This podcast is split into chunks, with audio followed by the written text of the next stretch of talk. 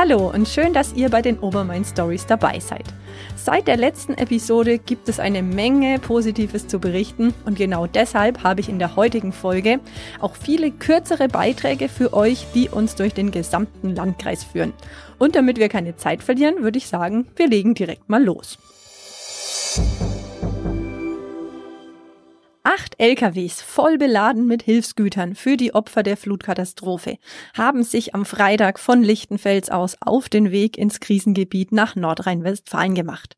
Organisiert wurde das Ganze von der Jugendabteilung des AC Lichtenfels und dem Kindergarten Säubelsdorf und ich war vor Ort, um mit Nicole Löppert, einer der Hauptverantwortlichen für diese tolle Aktion, zu sprechen. Sie hat mir erstmal erzählt, wie das Ganze überhaupt entstanden ist. Also die Frau Ines May, das ist die Kindergartenleitung hier von Säubelsdorf und wie gesagt, ich bin Elternbeiratsvorsitzende, aber auch gleichzeitig Jugendleitung beim AC draußen. Und wir haben das ein bisschen so ins Rollen gebracht. Das war so eine Nacht- und Nebelaktion. Und am Samstag haben wir es dann online gestellt und Montag, also die Frau May war jetzt die letzten Tage im Einsatz, Koordination dahin, dahin, dahin.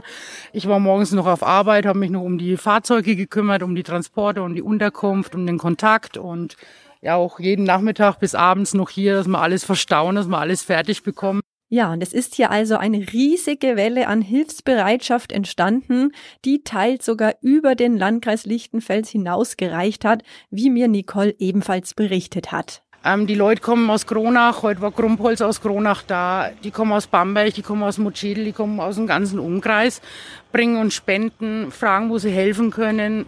Helfer hier, Sie sehen es ja selber vor Ort, die Kartons werden umgepackt. Wir machen das alles gleich transportfähig, dass wir es vor Ort gleich austeilen können. Also wir sortieren auch aus und Sie sehen, da ein Wagen nach dem nächsten rollt an ne? und selbst heute noch, morgen kommt noch der Dächernbau vorbei. Krone, die Mitarbeiter haben für uns noch gesammelt. Also es ist Wahnsinn, was die Geschäftswelt hier in Lichtenfels aus so einer kleinen Idee jetzt machen.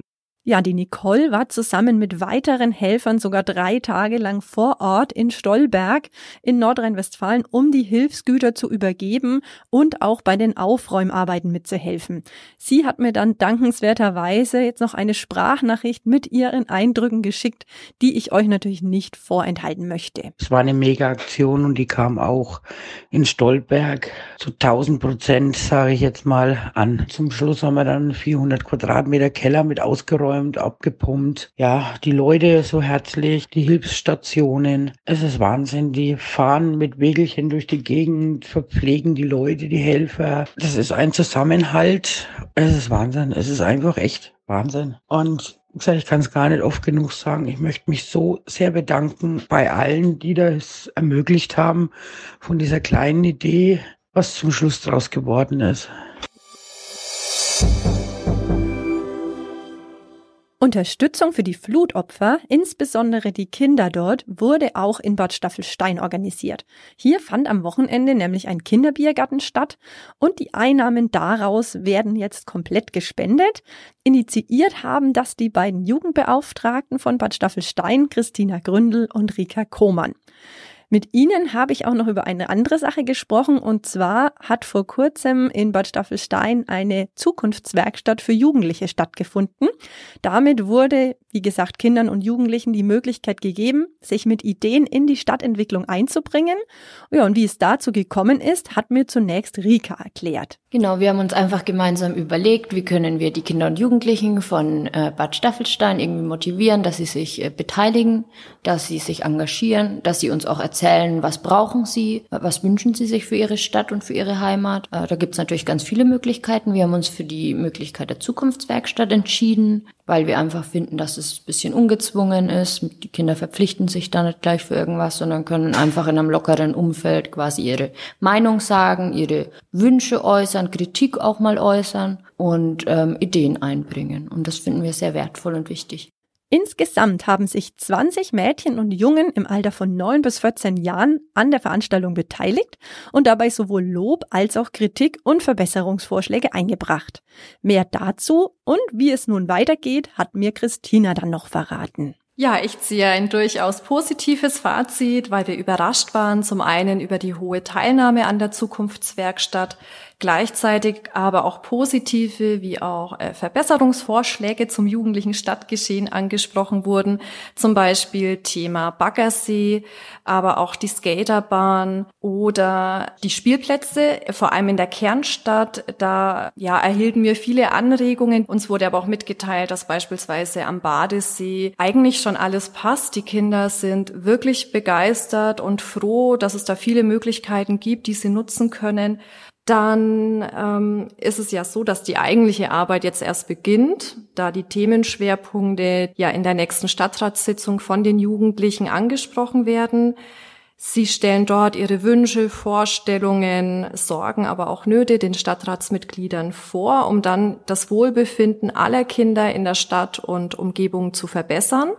Und im September sind hierfür auch nochmal Arbeitsgruppen geplant, die dann stattfinden werden, und dort werden sich dann die Kinder gezielt auf ihren Schwerpunkt vorbereiten, um letztendlich den Stadtrat zu begeistern, aber natürlich auch zu überzeugen. Ja, dass man in diesen Zeiten flexibel und auch kreativ sein muss, was Veranstaltungen angeht, sieht man gerade überall im Landkreis. Positiv ist dabei aber, dass wieder Leben reinkommt und auch in der Korbstadt die Kultur zurückkehrt. Am vergangenen Freitag ist ja der Kultur- und Flechtsommer in Lichtenfels gestartet und ich habe darüber mit Steffen Hofmann, dem City Manager und Leiter des Amtes für Wirtschaft, Tourismus und Kultur der Stadt Lichtenfels gesprochen. Er hat mir berichtet, was so alles an Events für Groß und Klein in den kommenden Wochen geplant ist.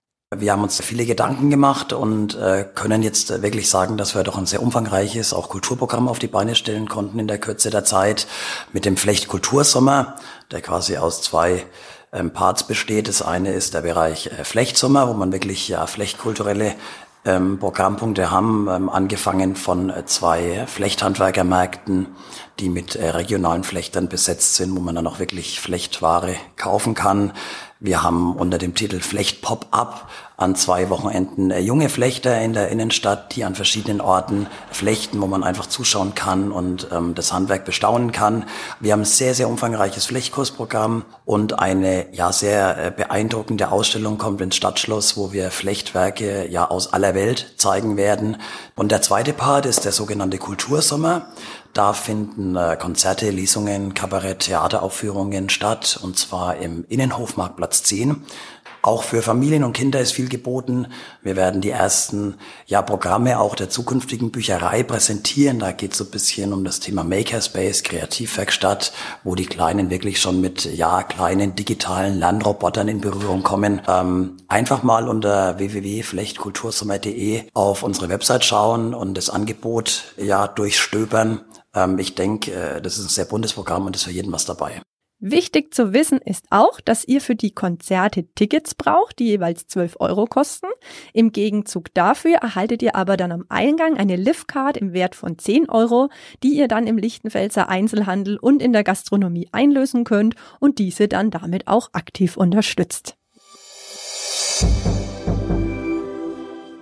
Ja, und von der Kultur in Lichtenfels springen wir jetzt nach Telitz.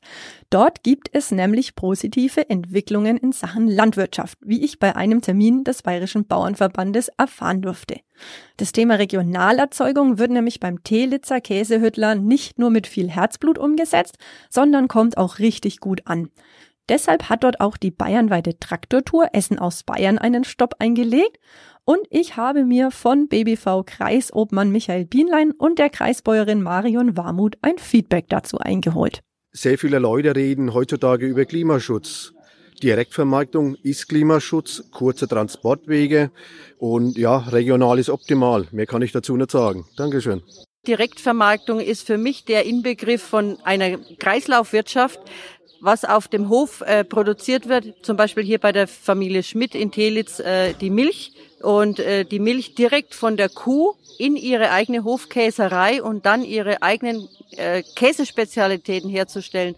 Also regionaler und qualitativ hochwertiger geht's meiner Meinung nach gar nicht mehr. Und das finde ich eine ganz tolle Geschichte. Aber äh, man muss sagen, da steht eine Familie dahinter mit sehr viel Herzblut und Engagement, die auch sehr viel Geld dafür investiert hat. Sie haben es halt im Gegenzug nicht in ihren Stall mehr investiert, sondern sie haben sich einen neuen Zweig aufgebaut und das ist ein Genusserlebnis. Besser kann man es nicht mehr machen. Ja, und Michael Schmidt, der Juniorchef des Betriebs sozusagen, hat mir noch verraten, wie das mit der Direktvermarktung so entstanden ist und was alles an Milchprodukten in Telitz hergestellt wird. Seit 2016 haben wir Direktvermarktung neben unserem landwirtschaftlichen Betrieb. Wir haben eine Hofkäserei mit Schnittkäse und Quark, das war der Anfang. Und seit circa zweieinhalb Jahren ähm, vermarkten wir auch Joghurt aus unserer Milch und Weichkäse in verschiedenen Richtungen. Und seit Mai 2021 haben wir ganz neues Programm Frozen Joghurt. Und den vermarkten wir über Automaten zu Hause und über äh, regionale Biergärten. Es wird sehr gut bei uns angenommen. Wir haben Stammkundschaft, die kommen regelmäßig und auch Urlauber sind sehr ähm, überzeugt von unseren Produkten. Und mich freut es auch, dass es angenommen wird, dass man als junger Mensch, wenn man was mit die eigenen Hände macht, dass es für die anderen angenommen wird. Abschließend möchte ich euch jetzt noch eine Sprachnachricht einspielen, die mich über Rainer Trobschuk vom FC Bayersdorf erreicht hat. Er hat mir nämlich mitgeteilt, dass neben den Bambini-Fußballern nun auch die Inklusionsmannschaft Heiners Traumelf wieder das Training aufnehmen durfte. Ja, nach über einem Jahr Pause war die Freude bei den Teammitgliedern natürlich riesig, wie ihr jetzt unschwer hier raushören könnt. Hallo, mein Name ist der André Schmidt, ich bin der Mannschaftskapitän von Heiners Traumelf nach endlich freue ich mich, noch, dass nach langer Corona-Zeit endlich wieder richtig Fußballtraining anfängt, weil wir haben alle darauf so lange gewartet. Es war eine schwere Zeit für uns allen, aber jetzt geht's endlich wieder richtig los mit Training und auf jeden Fall trainieren wir so hart wieder auf unsere gemeinsamen Turnierspiele. Ich bin die Silvia Schmidt. Wir machen wir, wir freuen uns auch, dass wir dabei sind und dass wir viel Spaß haben. Ich bin der Dominik Fugmann. Ich freue mich auf, auf die Fußballmannschaft. Ich bin die Bianca und ich freue mich, dass hier wieder das Spiel wieder losgeht. Ich bin der Dennis, ich freue mich wieder, dass ich mich bewegen kann. Hey! Ihr seht also, in der zweiten Julihälfte hat sich wirklich viel Positives in unserer Heimat getan. Ich bin wie gesagt immer auf der Suche nach guten Geschichten und freue mich jederzeit über eine Mail von euch.